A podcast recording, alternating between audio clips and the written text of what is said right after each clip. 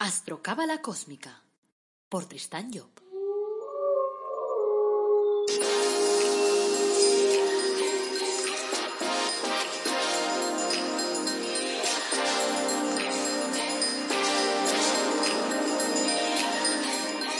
Astrocábala Cósmica, episodio 103.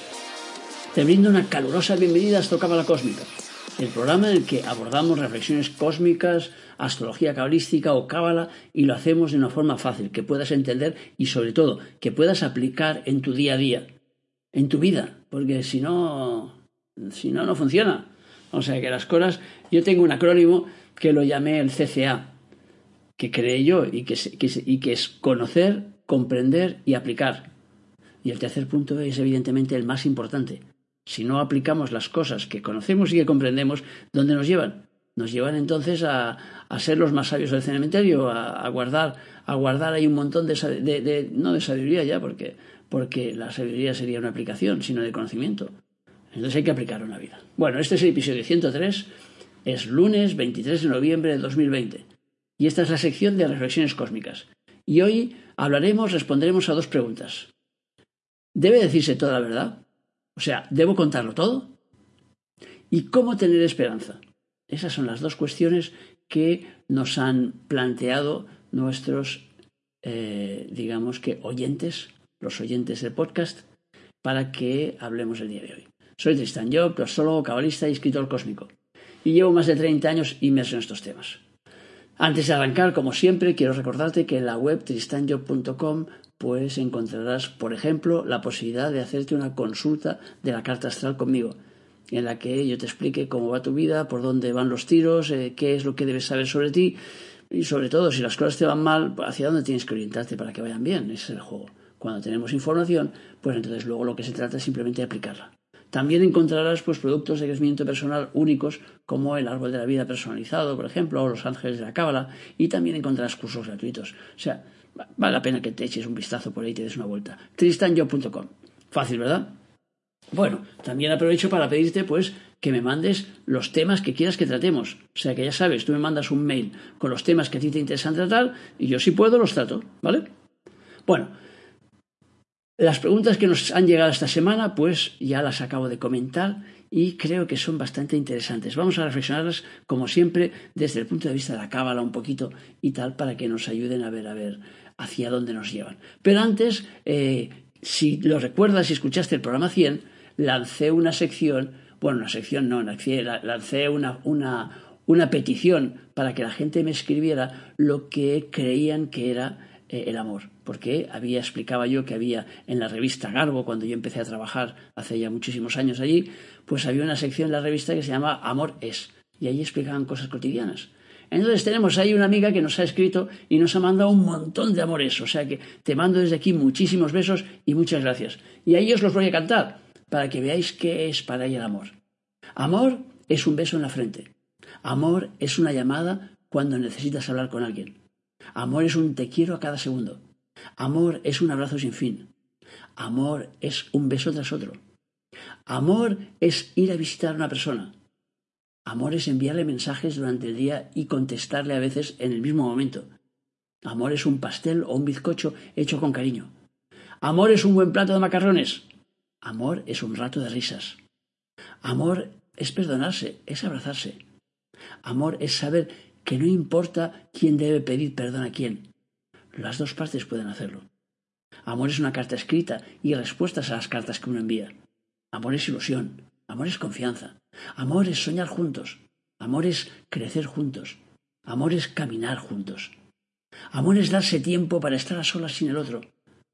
Amor es echarle de menos. Amor es una mirada sostenida. Amor es una caricia en el pelo. Amor es que te compren aquello que querías y que tú no podías comprarte. Amor es un hogar. Amor es demostrar que le amas. Amor es fidelidad. Amor es compromiso. Amor es sinceridad. Amor es cumplir con lo prometido. ¿A qué es bonito? Diríamos que esta persona parece romántica, ¿verdad? Vamos, vamos, que me gusta, que yo también soy romántico. Bueno, pues eso, os animo a que me mandéis qué es para vosotros el amor y los seguiré yo publicando, bueno, publicando, más que publicando los seguiré cantando, vamos, aquí para que todo el mundo los pueda escuchar. Bueno, vamos a poner la primera pregunta. La primera pregunta es, ¿debo contarlo todo a mi pareja? Esa era la pregunta original. Yo la he recortado un poco. ¿Y por qué la he recortado? Porque he creído que era lo suficientemente importante esa pregunta como para no eh, circunscribirla solo al ámbito de la pareja. O sea, Nuria vino, la que me hizo esta pregunta vino a consulta porque estaba preocupado porque cuando hablaba ciertos temas con su pareja, estas se las sacaba de contexto y acababan siempre discutiendo. Para Alicia, el problema es que había ciertas cosas que no le contaba a sus padres y eso le hacía sentirse culpable. Vamos a ver, para entrar en materia, te voy a formular una pregunta muy sencilla. ¿Le has contado a tus hijos pequeños o a cualquier pequeñín de tu familia los pormenores de la última crisis económica? Asumo que has contestado que no. ¿Por qué no? Parece evidente, ¿verdad? Porque no lo entenderían. Pues ya tienes ahí la base argumental que responderá a la pregunta formulada. ¿Debo contarlo todo? Debes contar qué y a quién. A ver, el juego de la vida, aunque a nosotros nos han enseñado todo eso de que hay que ser sinceros y hay que decir la verdad y todo eso, claro, es evidente que sí, pero cuidado. Cuando tú no le explicas a tu hijo pequeño que estás en crisis o que hay una crisis alrededor o toda la historia que, que, está pasando porque crees que no lo va a entender, en realidad no es porque no le quieras o porque no quieras ser sincero con él, es simplemente porque te das cuenta que aquello no va a llegar a ningún sitio. Y al contrario, si al niño, yo que sé, pongamos de siete años, le explicas que hay una gran crisis en su familia y con eso entonces se va a quedar sin reyes, se va a quedar sin vacaciones, se va a quedar... Lo que vas a hacer va a ser hacerle daño. Por tanto, aquella verdad que tú le estás diciendo, porque evidentemente es verdad, sobra. Porque de esa manera no la puede entender. Por lo tanto, yo soy de la idea que hay que explicarle a la gente las cosas cuando la gente está preparada para poderlas asimilar. Es decir, no hay que intentar darle a la gente cosas que no puede asimilar. Entonces, claro, ¿qué nos queda entonces? Ser conscientes de quién puede asimilar qué. No podemos explicarle todas las cosas a todo el mundo. O sea, por ejemplo, una persona que está yendo a cursos de crecimiento personal no puede llegar a su casa y explicarle a su pareja que ha estado hablando con los ángeles que se ha conectado con la Shaya y entonces le ha dicho a Shaya que tenía que tener paciencia. Porque su pareja, si no está metida en esos temas, va a pensar que está de loquero, que la están permitiendo, que se ha metido en una secta peligrosa. Tengo muchas clientes que me han venido con esa frase. Es que mi marido dice que me he metido en una secta peligrosa. Además, siempre usan la palabra peligrosa, supongo que porque la escuchan en las, en las películas.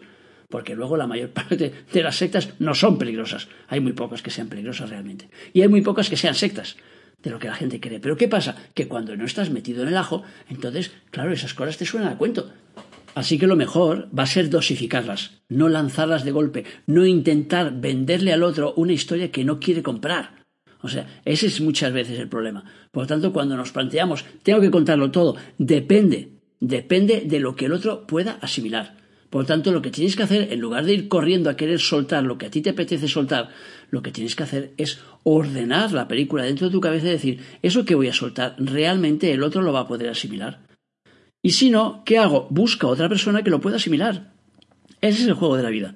Claro que el ideal sería evidentemente que una sola persona, pues yo se lo pudiera contar todo. Eso sería la releche en vinagre. Pero normalmente especímenes de esos hay pocos. Porque por una cosa, por otra o por lo que sea, pues hay cosas que no se pueden contar. O sea que, y entonces, claro, del mismo modo que entre hombres, por ejemplo, se hablan las cosas de forma muy distinta que entre mujeres. Las mujeres os contáis cosas que los hombres no nos contaremos nunca. ¿Por qué? Simplemente porque somos de una forma de ser distinta y no asimilamos las cosas de la misma manera. Entonces, hay que aplicarse el cuento y hay que ser consecuente y decirle, no, primero, no voy a soltar las cosas así a bocajarro porque a mí me apetezca ahora y necesite simplemente soltarlo. Si sé que al otro o tengo cualquier duda de que el otro no lo pueda asimilar, le vaya a doler o me lo vaya a tirar después en contra, porque eso es otra. O sea que ya digo, el, tema ese, por ejemplo, de, de los temas esotéricos o espirituales y tal, son muy arrojadizos. Por lo tanto, muchas veces yo me he encontrado, pero muchas en estos últimos 30 años de consultas, muchísimas veces, personas, sobre todo mujeres, porque el 95% de clientes que tengo son mujeres, que me vienen y dicen que, claro, mi pareja no me comprende. Es que tal, pero claro, cuando luego le preguntas y le dices, bueno, pero en, cuanto a la relación de, de, pareja va bien, sí, sí, o sea, me llena en todo, es una persona atenta, es cariñoso y tal, o sea, todo bien, lo único es que si le hablo de estas cosas espirituales me dice que estoy loca. Chica, pues no le hables. O sea, no le estás escondiendo nada, simplemente no estás compartiendo algo que el otro no comparte. Por lo tanto, tampoco tiene mucho sentido compartir algo que el otro no comparte. ¿Entiendes? Ese es el juego. Por lo tanto, lo que tenemos que hacer es centrarnos en decirle a los demás lo que esas personas pueden comprender y, no lo que a nosotros nos dé la gana. Del mismo modo que, como he explicado al principio, no le puedes explicar todo a un niño pequeño, no lo va a entender y por lo tanto no tiene ningún sentido que se lo quieras explicar. Lo mismo sucede con el resto del mundo mundial. Cada persona estamos a un nivel distinto, cada persona funcionamos de una forma distinta. Y por lo tanto, ¿qué es lo que tenemos que hacer? Pues tenemos que tenerlo en cuenta. ¿Por qué? Porque si lo tenemos en cuenta, la relación mejorará. Pero ya digo, no solo la relación de pareja, sino la relación con los amigos, la relación con, con, los padres. O sea, a veces hay cosas que no le podemos contar a nuestros padres simplemente porque son de otra generación y entonces no pueden asimilar aquello que les vamos a decir. Entonces, ¿para qué? O sea, es que, claro, es que yo se lo quiero contar todo, claro. Todos queremos contarlo todo, ¿o no? Pero la cuestión es que no debes contarlo todo. Porque hay cosas que duelen simplemente porque no se entienden, porque no se comprenden. Y a veces, ya digo, entre generaciones eso sucede mucho. Que hay cosas y entonces, claro, los hijos acaban diciendo, es que tú no me entiendes. Claro, pero si tú ya lo sabías que no te entendía en ese sentido. Entonces, ¿por qué le estás contando aquello que ya sabes que no te entiende? Es el juego de la vida. O sea que, claro, hay que tener en cuenta, evidentemente, que estamos hablando de que algo que no cuentes no sea algo básico para la convivencia. Porque claro, si no, si haces como en aquella película que había aquella chica que después de un romance de dos meses le confiesa allí a, su chico, a su hombre, que, que, es un hombre, dices, hombre, pues, jo, hay cosas que es mejor no esconder, chico. O sea que eso es mejor decirlo al principio y no guardártelo, porque es algo muy relevante de cara a la relación. Ahora ya digo, la cuestión es lo que no sea relevante de cara a la relación con esa persona.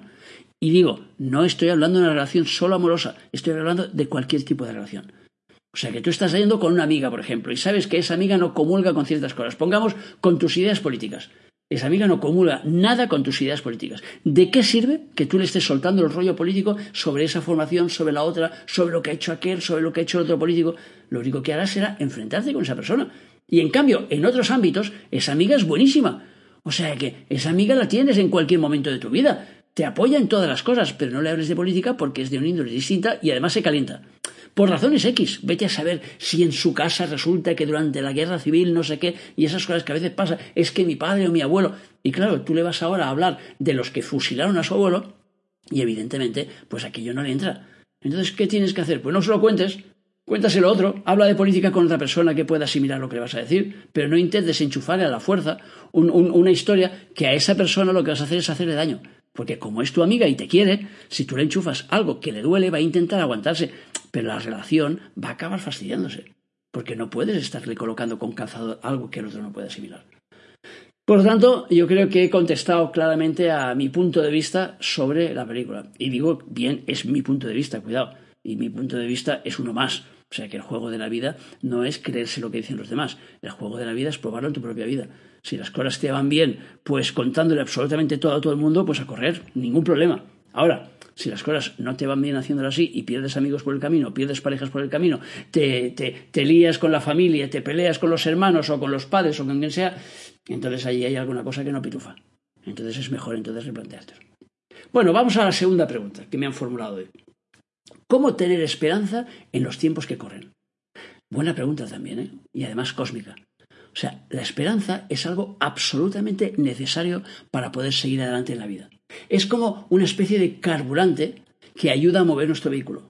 Ahora bien, es evidente que están corriendo tiempos muy cósmicos. Y claro, con la que nos cae encima es fácil perder la esperanza. O sea, es algo que está sucediendo a mucha gente. Me viene a ver mucha gente que ha perdido esperanza, mucha gente con miedo. Así que lo primero de todo es ser conscientes de la importancia que esa esperanza tiene en tu vida. Punto número uno. Recuerdo la historia que contaba eh, un, hombre que contaba que había estado pues comiendo dátiles y el hombre el primer dátil pues encontró un bicho, o sea, un gusanito. En el segundo dátil se encontró otro gusanito. Y entonces su amigo le preguntó, oye, ¿y entonces qué hiciste? Dice, apagar la luz. Dice, es que cuestan demasiado caro los dátiles para estarlos tirando todos. Por lo tanto, apago la luz y así, pues ojos que no ven y corazón que no sienten. Claro, ¿por qué te doy ese ejemplo? O sea, porque ese ejemplo va a pegar muy bien con lo que te voy a decir a continuación. No, no, no voy a aconsejarte que comas dátiles con gusanos para recobrar la esperanza, eso no. Pero sí que dejes de mirar lo que sistemáticamente está boicoteando tu esperanza. Así que lo segundo que te propongo hacer es dejar de ver los programas de televisión en los que se hable de virus, especialmente los telediarios. Y no me vengas con la excusa de que quieres mantenerte informado, porque esos programas no informan de nada, solo asustan. Con los titulares de la prensa online ya tienes de sobras, de sobra, perdón, de sobra, de sobra, para poder estar bien informado. También puedes apartarte un poco de aquellas personas que se pasen el día hablándote de lo mal que lo vamos a pasar, de lo mal que están las cosas, de lo dramático que es todo, de cómo todo el mundo mundial está cayendo y tal. Y si no acostumbres de como mismo cambiar ese tema, si son personas muy cercanas, pues cambia de tema. No permitas que te estén enchufando el mismo rollo todo el rato, porque eso también hunde tu esperanza. ¿Entiendes? Entonces, claro, no, no, no, no te deja ir más allá. O sea que hace que te sientas mal, entonces, claro, si todos los días oyes cien veces que viene el lobo, que viene el lobo, que viene el lobo, llegará un momento que te lo creerás. Y entonces estás asustado esperando que venga el lobo. Entonces, ¿qué hay que hacer? Apartarse. Y ya digo, cuando he dicho antes los programas de televisión, cuidado, no solo los telediarios, ¿eh? Sino todos aquellos programas que están haciendo muchos ahora en los que se pasan el día dándole vueltas y vueltas y vueltas a la negatividad. Vamos, que vamos a llevar mascarilla hasta el año 3017. Es que cuando vayamos a la luna iremos con mascarilla. Vamos, que los extraterrestres ya nos están viendo todos como, como una serie, como una serie macarrónica y tal de gente rara que vamos todos con bozal. O sea, no, no dejemos que nos influyan de esa manera. Y la única forma es que tú manejes el mando de tu vida. Por lo tanto, cuando veas eso en un programa, cambia automáticamente y vete a ver un programa de esos de, animales, de esos que ves allí como, como, las cebras corren allí con sus rayas allí por la, por la naturaleza. Yo qué sé. O algo que sea bonito, busca algo bonito, algo hermoso, algo que, que te mueva a tener esperanza. Otro grupo peligroso en este momento es el de las personas que te dicen que debes ser realista y luego te sueltan un discurso mega pesimista del copón divino. Si quieres ser realista, debes ver las cosas en su conjunto. Si miras hacia la historia, por ejemplo, verás que hemos pasado muchas pandemias y hemos salido de todas ellas. Hemos tardado más o menos, hemos salido mejor o peor, pero hemos salido. Siempre hemos salido. Siempre hemos avanzado. Por lo tanto, esa es la dinámica natural. Y si es la dinámica natural, significa que si quiero ser realista, tengo que ver esa dinámica. Además, tenemos 10 laboratorios creando vacunas ahora mismo. O sea, eso también es ser realista. Pensar que en un futuro cercano el coronavirus este va a estar controlado y que cuando esté controlado todo va a cambiar. Por tanto, todo lo que estamos viendo ahora en negro después lo veremos en verde, en amarillo o en azul. O sea, los colores cambian constantemente. Así que no nos dejemos meter ahí en la película y decir, no, vamos a ser realistas y eso quiere decir pesimistas al máximo. Todo lo vamos a ver chungo. Y entonces, ¿cómo vamos a tener esperanza? Imposible. Pero la actitud más importante que te llevará a recobrar tu esperanza, una vez minimizado lo que la reducía, es creer en ti y en tus posibilidades. Esa es la clave principal. Mirar hacia el pasado para ser consciente de todos tus logros, de cómo has salido adelante en momentos difíciles, de cómo has sido capaz de superar situaciones, de cómo has avanzado. Eso es lo que realmente te ayudará a tener esperanza. O sea, ver lo positivo, todo lo positivo que ha sucedido en tu vida hasta ahora. En la serie Doc que estoy mirando hay un chico de 16 años que pierde una pierna y con ella, claro, sus ganas de vivir. El médico que lo atiende se lo lleva a un lugar que para él era mágico, ahí delante del mar, un sitio muy bonito. Y hablando con él y entre otras cosas, le devuelve la esperanza de vivir. Doce años más tarde, el niño se ha hecho médico. Y el doctor que lo animó pasa por una crisis después de haber perdido un hijo. El joven se le presenta, le recuerda que él era aquel joven y le recuerda lo que hizo por él. Y le dijo, Doc, tú me devolviste a la vida. Y a través de eso consigue devolverle al médico también su esperanza. Bueno, hasta aquí los temas de hoy. O sea que espero que me mandéis ahí los siguientes y que me mandéis vuestras preguntas diciendo de qué queréis hablar. O sea, gracias por escucharme, por seguirme, por hablarme en las redes sociales, por apuntaros a, mis cursos, por dar feedback y, por seguirme. Y gracias también por ir a la página de Tristan Job y ver si hay algo que os interesa por ahí. O sea que recuerdo que el próximo miércoles tenemos otro podcast, así que no te lo pierdas. Que tengas un día muy feliz. Y como siempre, acuérdate de nuestro lema, apasionate, vive, cambia.